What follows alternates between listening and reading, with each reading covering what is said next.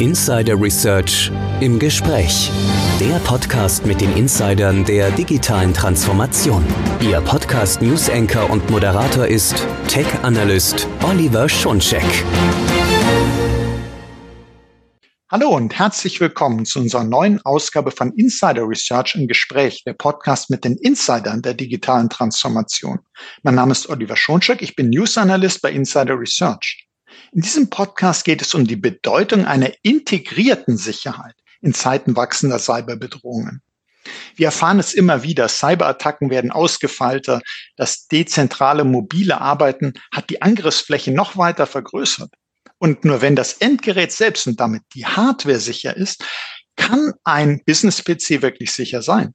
Doch was macht Hardware-Sicherheit aus und wie integriert man Sicherheit direkt in die Hardware? Und last but not least, was bietet hier die Intel vPro Plattform?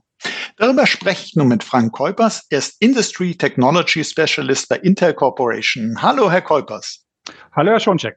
Hallo, Danke, dass schön, ich heute Sie wieder dabei sein darf. Ja, super. Ich wollte gerade sagen, schön, Sie wieder im Podcast zu haben.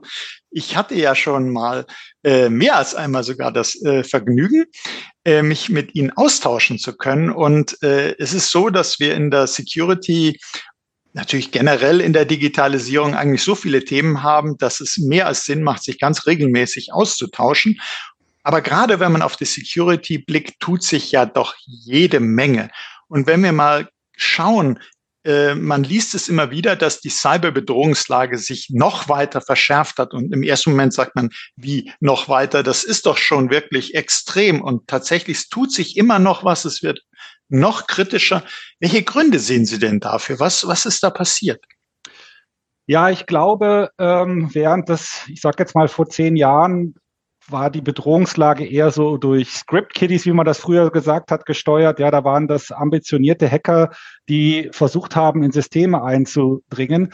So sind das heute ähm, zum Großteil auch staatlich gesteuerte Angriffe auf Infrastrukturen, auf Know-how, auf IP wo äh, im großen Stil versucht wird, äh, zum einen äh, an Informationen zu kommen, zum anderen vielleicht Infrastrukturen lahmzulegen über Denial of Service und zum dritten einfach Geld zu machen, weil das muss man auch sehen, Cyber, ähm, Cyberangriffe äh, sind heute ein Big Business. Ja, also wenn man sieht, wie viel Ransomware-Attacken ähm, es äh, mittlerweile gibt, wo Leute erpresst werden und wie viel Geld da sozusagen gemacht wird, ist das einfach Big Business.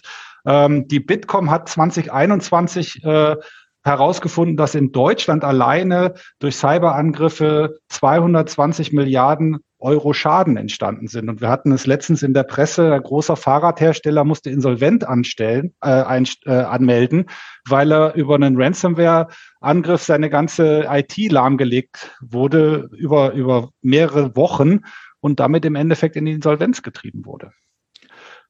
Also haben wir, haben wir wirklich äh, Situationen wie, dass die Motivation sich zum einen geändert hat. Also während man früher einfach zeigen wollte, Mensch, äh, ich kann was, ich kann hier in das und das System eindringen, bin ich nicht cool. Ist das jetzt wirklich, wie Sie sagen, Big Business, äh, Geschäft? Manche sagen, Cybercrime ist inzwischen äh, lohnender leider als äh, Drogengeschäfte. Äh, und dass man aber auch, äh, das hatten Sie auch gesagt, es sind ganz andere Akteure jetzt. Also es ist neben, neben denen, die sich da ausprobieren wollen, die andere Motivation hatten, sind es jetzt auch welche, es äh, durchaus auf staatlicher Ebene, nationalstaatlicher Ebene, die damit also ganz klar auch politische Ziele verfolgen können. Und es sind natürlich auch äh, Punkte, dass sich die äh, IT selber sich immer weiter entwickelt hat. Es kommen neue Technologien hinzu, es kommen neue äh, Schwachstellen hinzu, die sich ausnutzen lassen. Man spricht von der Angriffsfläche, die sich vergrößert hat. Und da stellt man sich die Frage bei so einem wichtigen Unternehmen wie Intel, wie reagieren Sie denn selbst auf diese verschärfte Cyberbedrohungslage?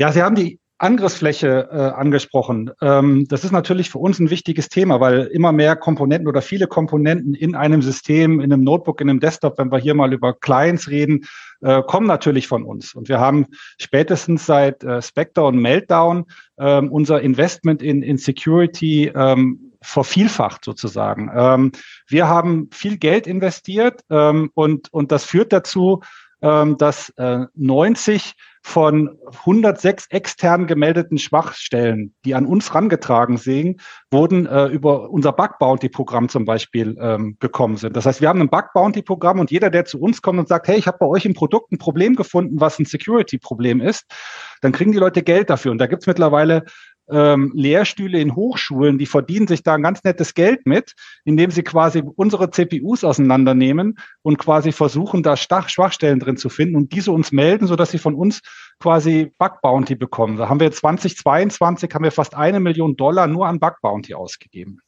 Also das ist der eine Punkt.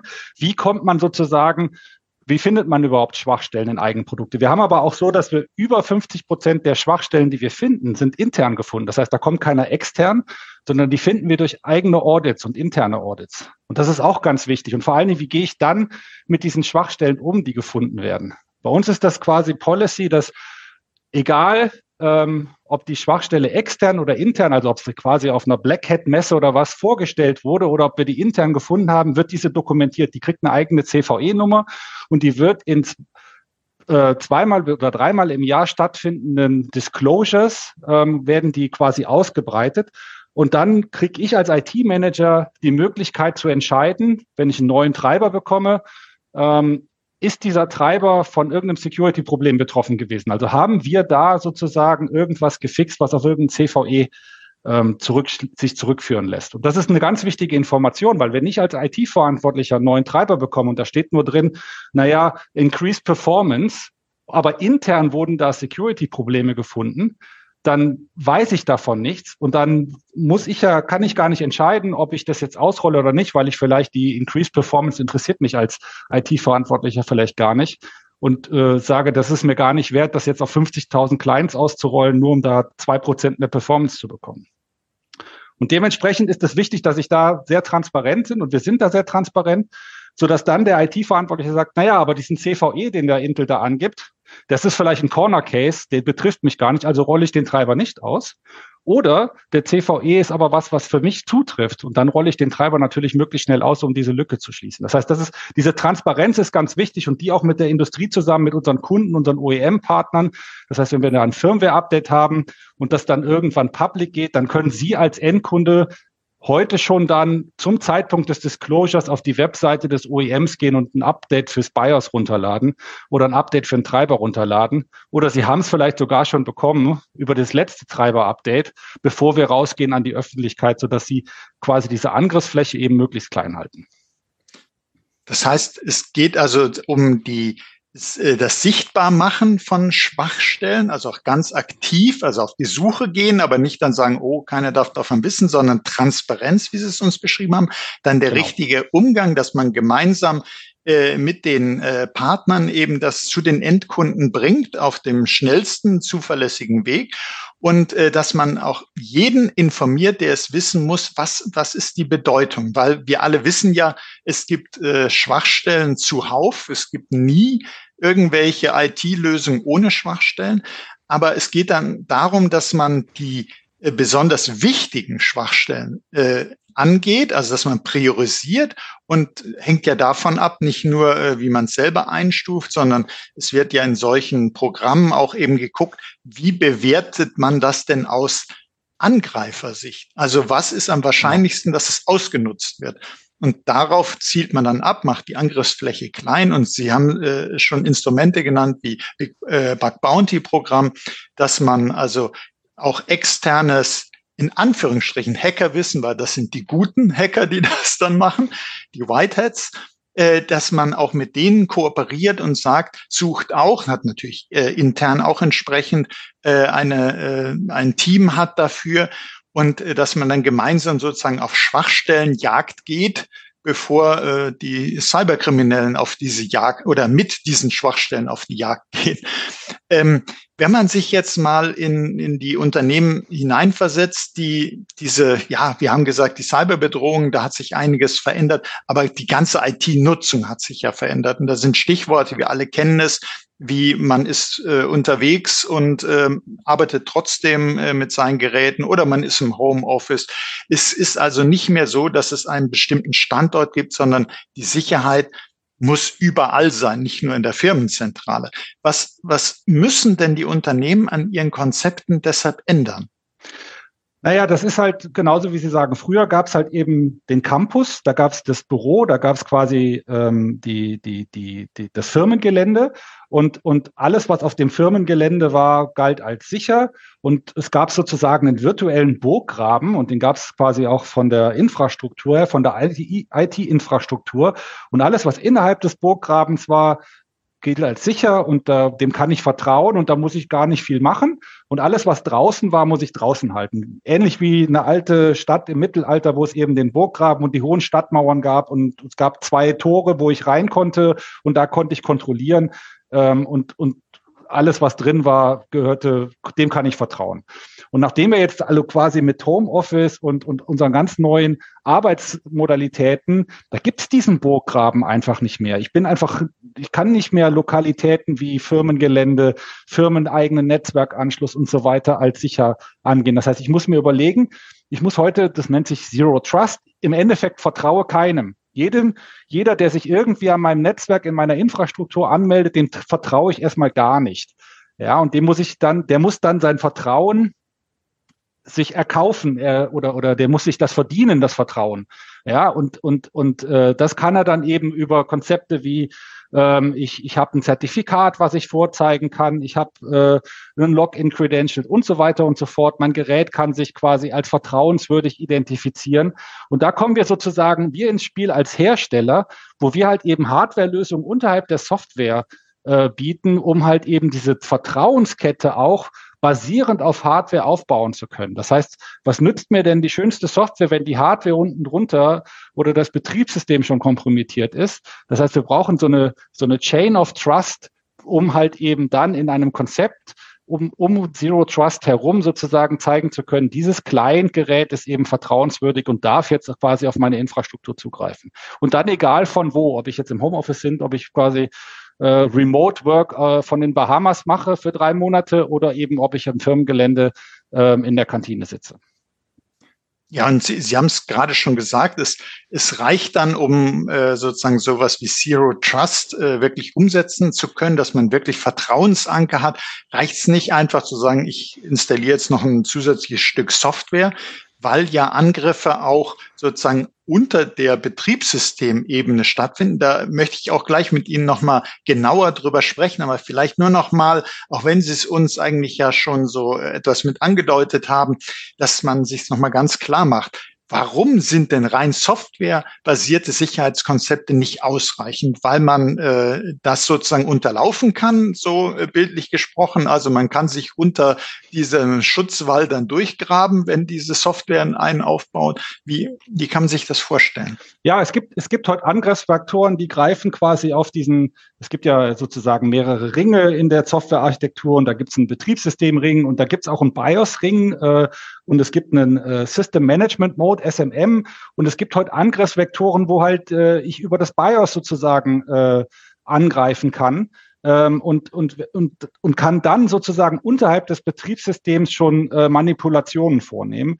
Äh, und dann nützt mir alles, was danach kommt, also vom ersten Boot des Betriebssystems, nützen mir alle Sicherheitskonzepte nicht, wenn ich unterhalb des Betriebssystems eben über das BIOS schon äh, das Vertrauen sozusagen angreifen kann und irgendwie Schadcode implementieren kann und so weiter und so fort. Das heißt, deswegen ist es wichtig, dass im Endeffekt von dem Moment an, wo der PC mit Strom versorgt ist, wird, ich über Zertifikate, über ähm, Hashing, über ähm, äh, Schutzmechanismen, die die Firmware, die das BIOS ähm, äh, absichern, ähm, sozusagen da diese Kette von ähm, ähm, von Vertrauenswürdigkeit aufbauen kann, so dass dann, wenn das Betriebssystem lädt und auch da wieder ein Root of Trust, das heißt der Kernel ist signiert, äh, wird dann das richtige Betriebssystem geladen, hat vielleicht jemand das Betriebssystem verändert, ähm, äh, wird da irgendwie Schabernack betrieben, bevor dann überhaupt mal der User sich anmeldet und dann eben sich irgendwie übers Netzwerk am, an, am Firmennetzwerk anmeldet.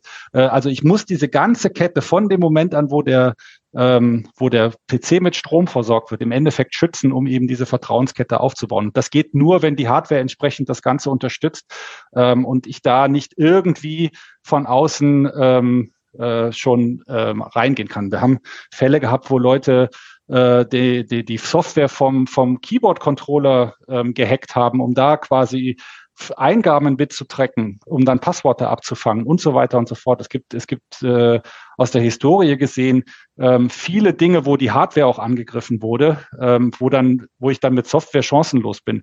Einen gehackten Keyboard-Controller, Firmware finde ich nicht mit einem Virenscanner. Das ist einfach so. Und ich erinnere mich auch an einen Angriff, das ist auch schon einige Zeit her, wo man auch sozusagen einen AV-Schutz so unterwandert hat, der äh, so als AV-Software im normalen äh, Sinne, äh, die nutzt ja auch Betriebssystemfunktionen. Dann hat man eben genau auch einen Angriff so gemacht, dass sich diese Software bestimmter Funktion des Betriebssystems gar nicht mehr bedienen konnte. Also konnte zum Beispiel üblicherweise, wenn jetzt irgendwas auffällt, dann geht ja so ein Fensterchen auf und warnt, äh, Achtung, ich habe irgendwas gefunden, was soll ich jetzt tun? Die Fenster, als ein einfaches Beispiel, ging gar nicht mehr auf, weil das war abgeschnitten. Das konnte gar mhm. nicht mehr zugreifen. Äh, und damit äh, war sozusagen äh, die Software, ja, äh, der, der äh, sozusagen, wenn man so will, Hände und Füße beraubt und konnte gar nicht mehr aktiv werden. Genau. Und werden, wenn, wenn Sie sagen, was, was sind denn so die, Sie haben schon gesagt, zum Beispiel, dass äh, Zertifikate gibt. Was sind denn so starke Elemente einer hardwarebasierten Sicherheit, einer Sicherheit unter der Betriebssysteme? Können Sie uns da noch so Beispiele geben, was da alles dazugehört? Ja, wenn wir uns sich da anschauen, was jetzt so ein neuer, moderner PC ähm, alles bietet, da gibt es zum Beispiel ähm, ähm, die Control Flow, Flow Enforcement Technologie. Klingt total kompliziert, ähm, hilft aber ungemein, weil ähm, wenn man sich mal anschaut, wie heute Attacken zum Teil stattfinden, dann ist das so, dass normale Programme die, das nennt man Return-Oriented Programming. Das heißt, da werden Subroutinen aufgerufen äh, und im Programm wird quasi die Return, also die Return-Adresse, also wo, von wo springe ich wohin in meine Subroutine und wenn ich fertig bin mit meiner Subroutine, wo muss ich wieder zurückspringen? Das sind quasi Pointer, die halt im Speicher auf, auf Teile des Programms zeigen. Ähm, und diesen Flow, das heißt, ich springe irgendwo hin und springe dann wieder an die richtige Stelle zurück, werden dann quasi übernommen und überschrieben durch Buffer-Overflows oder sonstige Fehler im Programm, wo dann der Angreifer die Möglichkeit hat, eben nicht an die Stelle zurückzuspringen, ähm, die eigentlich geplant ist, sondern dann quasi an eine andere Stelle im Programm zu springen. Ich bin immer noch in einem Programm, was eigentlich gutartig ist, aber dann Aktionen auszuführen, die dazu führen, dass der, dass der Angreifer das System übernehmen kann. Das heißt, ich habe ein Programm, was eigentlich gutartig ist, ähm, und durch dieses Abändern der Sprungadressen ähm, kann ich quasi dieses Programm dazu zwingen, böse Dinge zu tun. Das ist jetzt blöd und deswegen ähm, äh, haben wir eine Control Flow Enforcement Technologie eingeführt, die quasi diesen Stack, wo diese Return-Adressen drauf liegen, nochmal spiegelt in einem Bereich, wo die Software selber nicht drauf zugreifen kann. Das heißt, wenn wir merken in der Hardware, hey, da stimmt der Stack nicht mehr, das heißt, diese Return-Adresse, die eigentlich da stehen sollte, die stimmt nicht mehr, da hat irgendjemand dran rumgespielt, dann können wir quasi dem Virenscanner ähm, äh, alarmieren und sagen, hey, da passiert gerade was Blödes. Und dann kann der Virenscanner eingreifen und diese Ausführung des Programms stoppen. Aber das funktioniert halt eben nur in Hardware, weil das, das Betriebssystem sagt sich ja, ja, ist ja alles in Ordnung. Ich habe ja quasi, ich, ich springe hier nur von einer Adresse in die nächste. Und das kann eben im Endeffekt nur der, die Hardware überprüfen, weil die sozusagen im Hintergrund auf Hardware-Level diesen Shadow Stack nennt sich das, also einen zweiten Stack ähm, mitführen kann, eine zweite Buchführung sozusagen und sagen kann, hey, da hat jetzt gerade jemand was geändert. Also das ist so ein Beispiel, wo eben die Hardware äh, den Virenscanner unterstützen kann.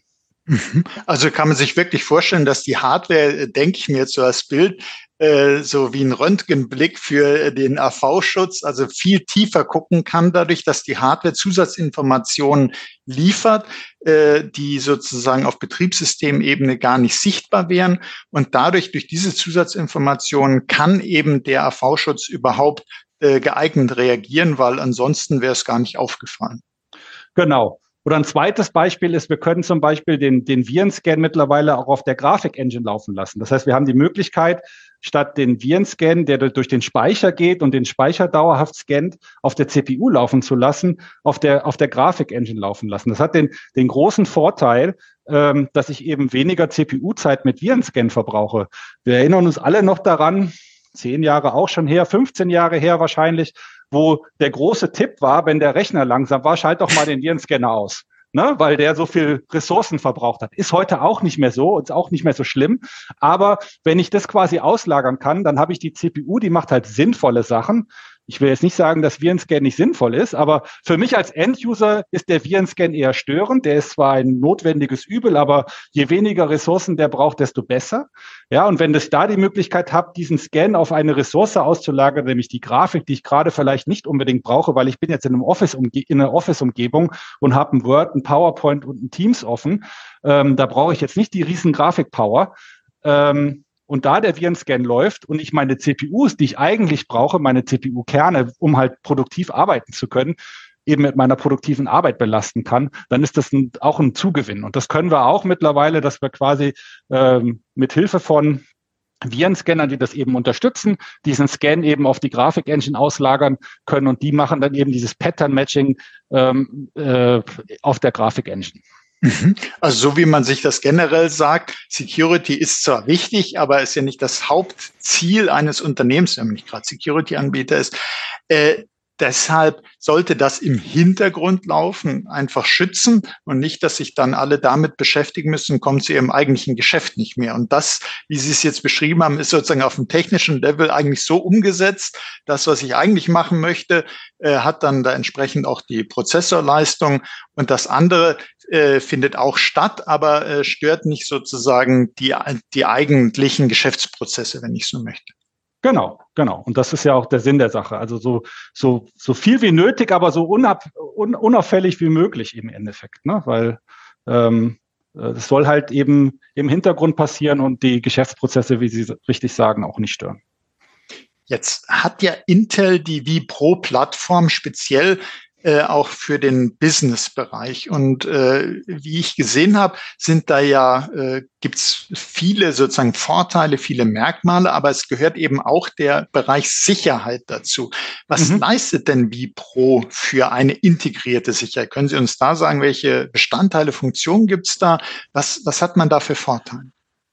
Ja, bei Vipro, weil das eben unsere, unsere, ähm, äh, unser, unser Business-Brand ist, der eben äh, das, das, das, das, äh, das Highest End äh, abdeckt sozusagen, also die, die beste Plattform für Business darstellt, ja, sind halt alle diese Sicherheitsfeatures, die ich eben genannt habe und noch mehr sozusagen da alle mit drin. Wenn ich jetzt heute im Consumer-Bereich unterwegs bin, ähm, äh, und da mir im, im, im, äh, im Retail sozusagen einen Consumer-PC kaufe, dann mag einig, das ein oder andere äh, von den Features, die ich jetzt eben beschrieben habe, da nicht mit drin sein. Das ändert sich immer so ein bisschen von Generation zu Generation, weil wir da so ein bisschen Grandfathering machen und wenn da sozusagen Technologien dann auch im Consumer-Bereich ähm, äh, wichtig sind, dann kommen die dann auch in die Consumer-Plattform. Aber die, die wichtigsten Features ähm, äh, kommen dann zum Beispiel nur in, äh, in Vipro zum, zum Einsatz. Zum Beispiel mal als Beispiel, ähm, in einem Consumer-PC ähm, habe ich äh, bis vor einigen Jahren überhaupt kein TPM-Modul gehabt. Und wir haben da eine Technologie, die nennt sich Platform Trust Technology. Das ist quasi ein virtuelles TPM. Mittlerweile ist es so, dass Windows 11 auch gerne ein TPM-Modul hätte, um Schlüssel sicher in der Hardware zu speichern. Also ein TPM-Modul ist quasi ein Stück Silizium, wo ich Schlüssel, äh, Verschlüsselungsschlüssel sicher speichern kann, zum Beispiel um dann BitLocker zum Beispiel zu nutzen. Das haben wir einmal in der Firmware integriert als, als Plattform Trust Technology. In einem vPro-System habe ich aber einen dedizierten TPM-Chip immer mit dabei. Ähm, das heißt, da habe ich im Endeffekt ein bisschen mehr Funktionalität, weil wir als Intel sagen, ein vPro-PC braucht einen TPM-Chip weil das eben in der Firmware, äh, in der, in der, in der, in der Corporate-Welt sozusagen genutzt wird. Da gibt es noch zusätzliche Usage-Modelle, um eben Schlüssel sicher zu verwahren. Das heißt, der Vipro-PC hat ein TPM-Modul. Der Consumer-PC hat zum Beispiel ein Plattform-Trust-Modul, was auch TPM-Features hat, aber eben nicht alle Features, die ein normales dediziertes TPM-Modul hat, aber eben ausreichend, um das abzudecken, was ein Windows 11 zum Beispiel haben wird. Ja, also das sind sozusagen die feinen, aber kleinen Unterschiede. Wenn ich die als, als Unternehmenskunde den, den vollen Blumenstrauß, sage ich jetzt mal, an Sicherheitstechnologien von Intel haben will, dann tue ich gut daran, ein Vipro-System zu nehmen. Jetzt wäre es natürlich schön, mal so mit Ihnen äh, anzuschauen, wie das konkret hilft. Also sagen wir, es gäbe eine Ransomware-Attacke. Mhm. Wie würde da so eine hardwarebasierte Sicherheit denn helfen? Wie würde Vipro da helfen? Da gibt es zum einen die Threat Detection Technology. Das ist sozusagen eine Technologie, wo wir in der CPU haben wir ähm, Counter, Zähler, die, die, die ganz viel messen. Die messen ähm, Performance, die messen Cache-Auslastung, die messen Verhalten von der CPU. Die sind ganz fein granular. Die nutzen wir typischerweise intern und die nutzen wir in Tools, die wir haben, um Software zu optimieren. Wenn ich Softwareentwickler bin, da gibt es ein Tool, das nennt sich VTune. Ähm, äh, da kann ich ganz genau schauen, warum denn jetzt meine Software langsamer ist, als ich das erwarte äh, und, und kann dann sehen, oh, da muss ich irgendwie meinen Speicherzugriff ändern, damit das besser wird. Ähm, da geht es aber gerade gar nicht drum, sondern wir nutzen, haben dann gemerkt, hey, dieses, diese, diese Counter, wenn ich die richtig auslese, dann kann ich vielleicht auch erkennen, was läuft denn gerade für eine Software. Und das machen wir uns bei Ransomware-Attacken zunutze. Das heißt, so eine Ransomware sieht halt immer ähnlich aus, was diese Counter angeht. Ähnlich wie dieses Pattern-Matching beim klassischen Virenscanner, nur dass wir da nicht quasi einen Hashcode vergleichen, sondern da geht es um Verhaltensanalyse. Also was macht die Software, wenn sie Ransomware ist? Typischerweise fängt sie irgendwann mal an, Daten zu verschlüsseln. Ne? Das ist ja der Witz daran. Ich verschlüssele Daten und erpresse dann meine, meine, meine, meine, meine Opfer. Ähm, das heißt, wir erkennen, wenn diese Ransomware anfängt, Daten zu verschlüsseln, ähm, und melden das dann wieder ähm, an eine Software. Das heißt, das funktioniert natürlich nur, wenn wieder oben drüber eine Software läuft, die dieses Signal von der Hardware, hallo, hallo, hallo, hier fängt gerade jemand an, Daten zu verschlüsseln, auch entgegennimmt und dann entsprechend eingreift. Aber da arbeiten wir eben mit dem Software-Ökosystem sehr eng zusammen, um ähm, dann solche ähm, ähm, Angriffe dann auch zu vereiteln. Ähm, und selbst wenn ich dann ein Vipro-System habe und wir sind sozusagen 70 Prozent besser, ähm, äh, als eine reine Softwarelösung. Das haben wir schon festgestellt. Also unsere hardwarebasierte Lösung ist 70 Prozent besser als eine reine Softwarelösung. Jetzt sind wir leider nicht 100, also jetzt sind wir leider nicht perfekt. Ne? Also es gibt immer noch die eine oder andere Ransomware-Attacke, die vielleicht uns unter, äh, durchgeht, aber immerhin besser als reine Software. Dann ist halt die Frage, wie schnell kann ich denn da wieder recovern? Das heißt, ich habe jetzt ein Notebook, das ist verschlüsselt. Dann sage ich, naja, schade. Im Idealfall im, äh, im Corporate habe ich hoffentlich ein gutes Backup. Ich meine, das ist ja eh bei Ransomware das wichtigste Thema. Ähm, Backup, Backup, Backup. Ne? Ähm, mir eigentlich egal, wenn mein Notebook verschlüsselt ist. Es dauert dann halt, ähm, muss ich halt neu aufspielen und dann ziehe ich mir mein Backup aus dem Netz und dann bin ich wieder arbeitsfähig. Und das ist eben, wie kriege ich denn die Leute schnell auch wieder arbeitsfähig, wenn denn mal so eine Ransomware-Attacke dann zugeschlagen hat? Und da hilft natürlich AMT, unsere Active Management Technologie, die dann eben die Möglichkeit bietet, Rechner schnell in der Ferne auch neu zu bespielen, um dann eben auch die Mitarbeiter wieder schnell arbeitsfähig zu bekommen. Wie gesagt, Voraussetzung ist, meine Daten sind schön gebackupt und die Ransomware hat es nicht geschafft, dieses Backup auch zu verschlüsseln. Aber, Aber da gibt's halt auch Technologien und Konzepte, wie man das sozusagen verhindern kann. Aber wir, wir sehen dann wirklich auch ganz äh, konkret, wie Sie es uns jetzt äh, erklärt haben, wie der hardwarebasierte Schutz äh, auf jeden Fall, Sie sagten ja auch, besser noch schützen kann, äh, mehr Sicherheit bieten kann gegen die so gefürchtete Ransomware. Und Sie haben auch gesagt, dass dank der Plattform man eben auch den nächsten Schritt, also sollte es dann dazu kommen, dass man äh, Datenwiederherstellung machen muss, dass man das auch aus der Ferne machen kann. Das passt ja auch äh, wunderbar dazu, dass wir eben nicht mehr alle in der Firmenzentrale sitzen und äh, sondern es, man kann sonst so sein und es kann eben trotzdem ausgeführt werden, dass das Backup aufgespielt wird. Jetzt frage ich mich, Sie haben vorhin ja so schön an die Zeit erinnert, als der Antivirenschutz, äh, wo, wo, man dann gesagt hat, äh, dein Rechner geht nicht so schnell, guck mal, ob du den abschalten kannst. Und die Angreifer haben sich dann vielleicht heimlich schon die Hände gerieben.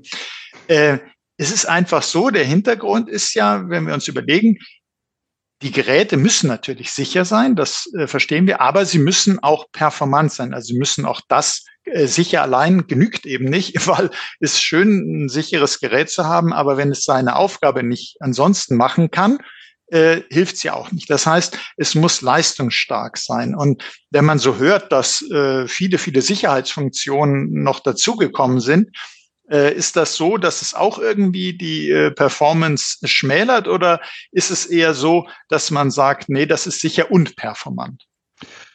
Ja, das ist ja Teil unseres, äh, unseres Vipro-Versprechens. Unsere, unsere Vipro-Plattform besteht ja im Endeffekt aus, aus vier Elementen. Da ist quasi die Stabilität, da gibt's Security, da gibt's eben diese Manageability, die ich eben mal kurz angesprochen habe. Und Performance ist der vierte Vektor oder der erste, whatever. Aber es ist einer der Vektoren, die wir mit Vipro abdecken. Äh, und es ist ein ganz wichtiger ähm, Faktor. Zum einen, weil ich ja sage, ich kaufe heute ein Gerät und ich möchte das nicht nur ein Jahr nutzen, sondern ich habe einen typischen Gerätelebenszyklus von drei und vier Jahren.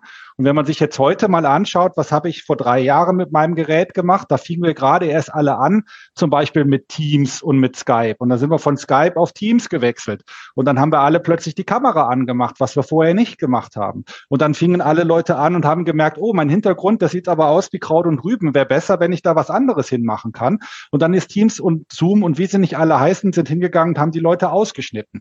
Das sind aber alles Aktionen, die durchaus Performance brauchen. Und ich kann mich sehr gut dran erinnern, in den ersten äh, Teams und Meetings, wo die Kamera hinten anfing auszuschneiden, fing mein Prozessorlüfter aber ganz schön an zu laufen, weil einfach das System war ein bisschen in die Jahre gekommen. Wir haben bei Intel einen Reflex-Zyklus von drei Jahren, äh, was schon sehr gut ist, ja, aber ich hatte halt eben, war halt eben am Ende meines Reflex-Zykluses, ja, und hatte da äh, ein Gerät der äh, achten Generation und dann wurde der Lüfter schon relativ laut, weil er eben anfing, meinen Hintergrund auszuschneiden. Also das heißt, ich habe immer wieder neue Anforderungen, auch was die Software angeht.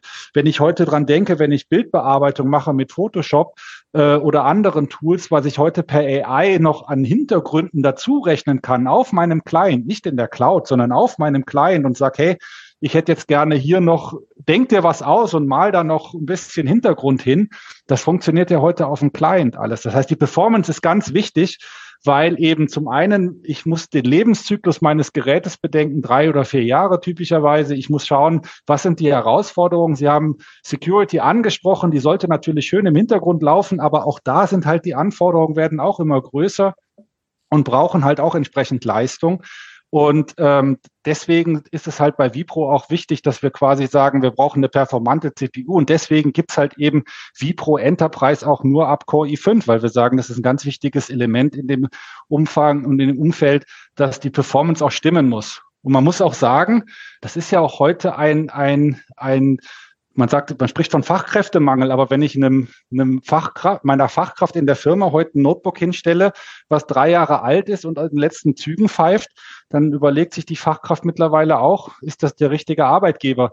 Ist das jemand, der mich ernst nimmt? Ist das jemand, der sozusagen ähm, äh, das Beste für mich will als Arbeitnehmer? Ähm, oder äh, gehe ich da vielleicht in eine Firma, wo ich vielleicht ein schickes, schönes Ivo-Notebook äh, bekomme mit der, mit der schönen Core i7-CPU.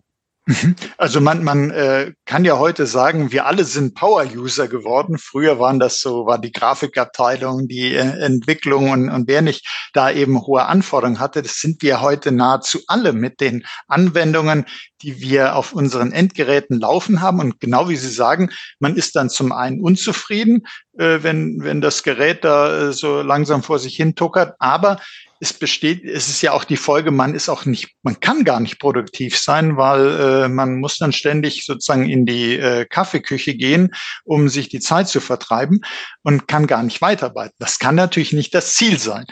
Und wenn wir jetzt noch mal zum Schluss schauen, wenn, wenn Sie uns das noch mal so zusammenfassend sagen könnten, was die Vipro-Plattform für die Businesskunden auch gerade mit Blick auf Hybrid Work so alles möglich macht. Wäre nochmal schön, wenn Sie nochmal diese Elemente kurz zusammenfassen würden. Aber auch die Frage, die mich natürlich bewegt, rechnet sich das? Wir haben gerade darüber gesprochen, äh, Thema Produktivität. Also äh, da habe ich, wenn ich äh, Maschinen nutze, die eben nicht so, so leistungsstark sind, nicht das alles können, kann mir drohen, äh, dass Produktivitätsverlust, äh, das ist vielleicht unsicher und da wird was verschlüsselt und so weiter und so fort, also ungewollt verschlüsselt, kriminell verschlüsselt. Können Sie uns genau. das nochmal äh, zum Schluss äh, aufzeigen, äh, wie sich das rechnet? Und das sei auch nur erwähnt an der Stelle. Wir haben auch hier wieder Links dazu, also in den Show Notes, äh, wo es auch Informationen zu der Plattform gibt und auch nochmal äh, Beispiele, äh, Rechnungen dazu, inwie, inwieweit das geht. Aber ich denke schon, wenn ich so einen Insider wie Sie hier im Podcast habe, dann möchte ich das nutzen, äh, dass Sie uns vielleicht das gerade erklären können. Ja, auf jeden Fall. Also ähm, da brauchen wir gar nicht drüber reden, wenn ich einmal mit so einem Ransomware-Attack, so einer Ransomware-Attacke bei mir in der Firma hatte und äh, quasi die Hälfte meiner Infrastruktur verschlüsselt wurde, ähm, das kann ich mit Hardwarekosten gar nicht mehr gegenrechnen. Ne? Also das ist immer billiger, wenn das nicht passiert und ich konnte das verhindern, als wenn es dann am Ende passiert ist. Ähm, aber selbst im normalen Umfeld, den ich sage, das ist, das ist äh, quasi, gehen wir mal davon weg, dass so ein Worst Case passiert, ähm, geht es ja darum, ich habe ich hab jetzt sozusagen, wir haben eben schon drüber gesprochen, das neue Arbeiten. Ne? Also wie kann ich sozusagen Homeoffice äh, für meine Mitarbeiter auch ermöglichen und was heißt das für mich als IT-Verantwortlicher? Wie gehe ich damit um? Und wir haben halt eben mit der Vipro-Plattform, äh, mit dem äh, erweiterten Management über AMT mittlerweile die Möglichkeit, auch den Leuten im Homeoffice zu helfen. Das heißt, wenn sich ähm, äh, Mitarbeiter aus dem Homeoffice melden und sagen, sie haben ein IT-Problem, was ich eben nicht durch klassischen Zugriff auf das System, sei es über Remote Desktop, Teamviewer und wie nicht alle, äh, wie diese Tools nicht alle heißen, lösen können.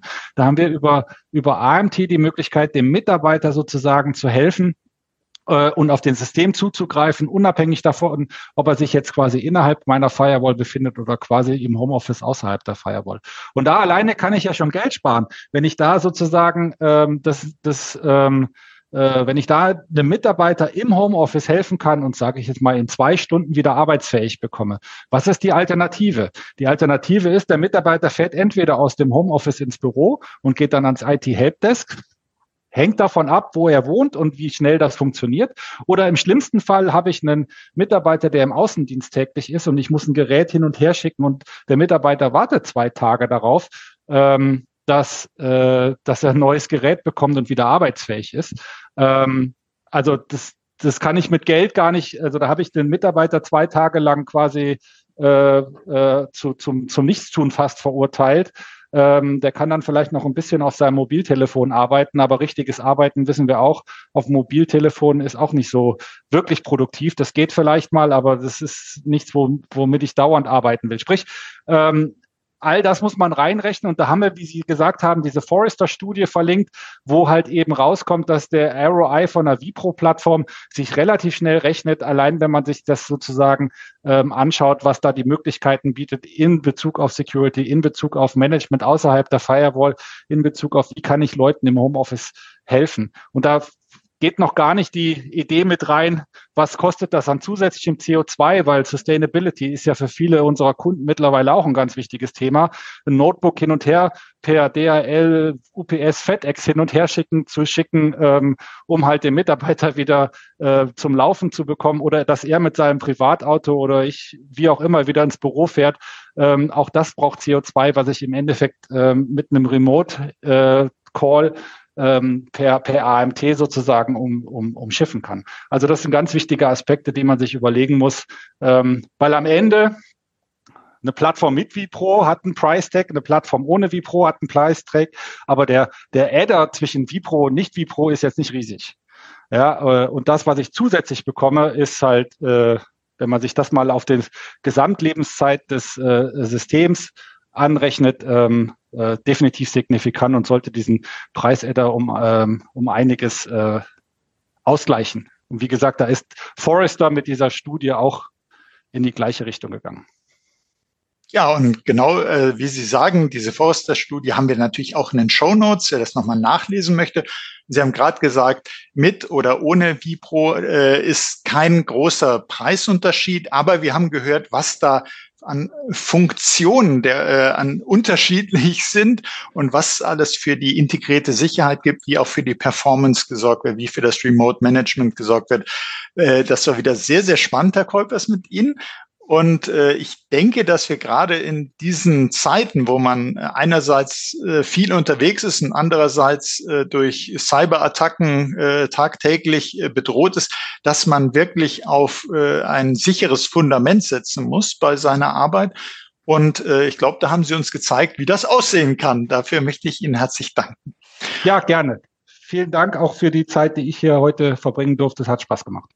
Ja, kann ich nur zurückgeben, dass es mir auch Spaß gemacht hat. Und äh, liebe Hörerinnen, liebe Hörer, ich denke und ich glaube, es hat Ihnen auch Spaß gemacht und ich danke Ihnen auch für Ihr Interesse hier an dieser Folge und seien Sie auch das nächste Mal dabei, wenn es heißt Insider Research im Gespräch, der Podcast mit den Insidern der digitalen Transformation und teilen Sie doch diese Folge in den sozialen Netzwerken, abonnieren Sie unseren Podcast, Sie finden uns auf allen führenden Podcast-Plattformen. Das war Oliver Schoncheck von Insider Research im Gespräch mit Frank Kolpers von Intel Corporation. Herzlichen Dank nochmals.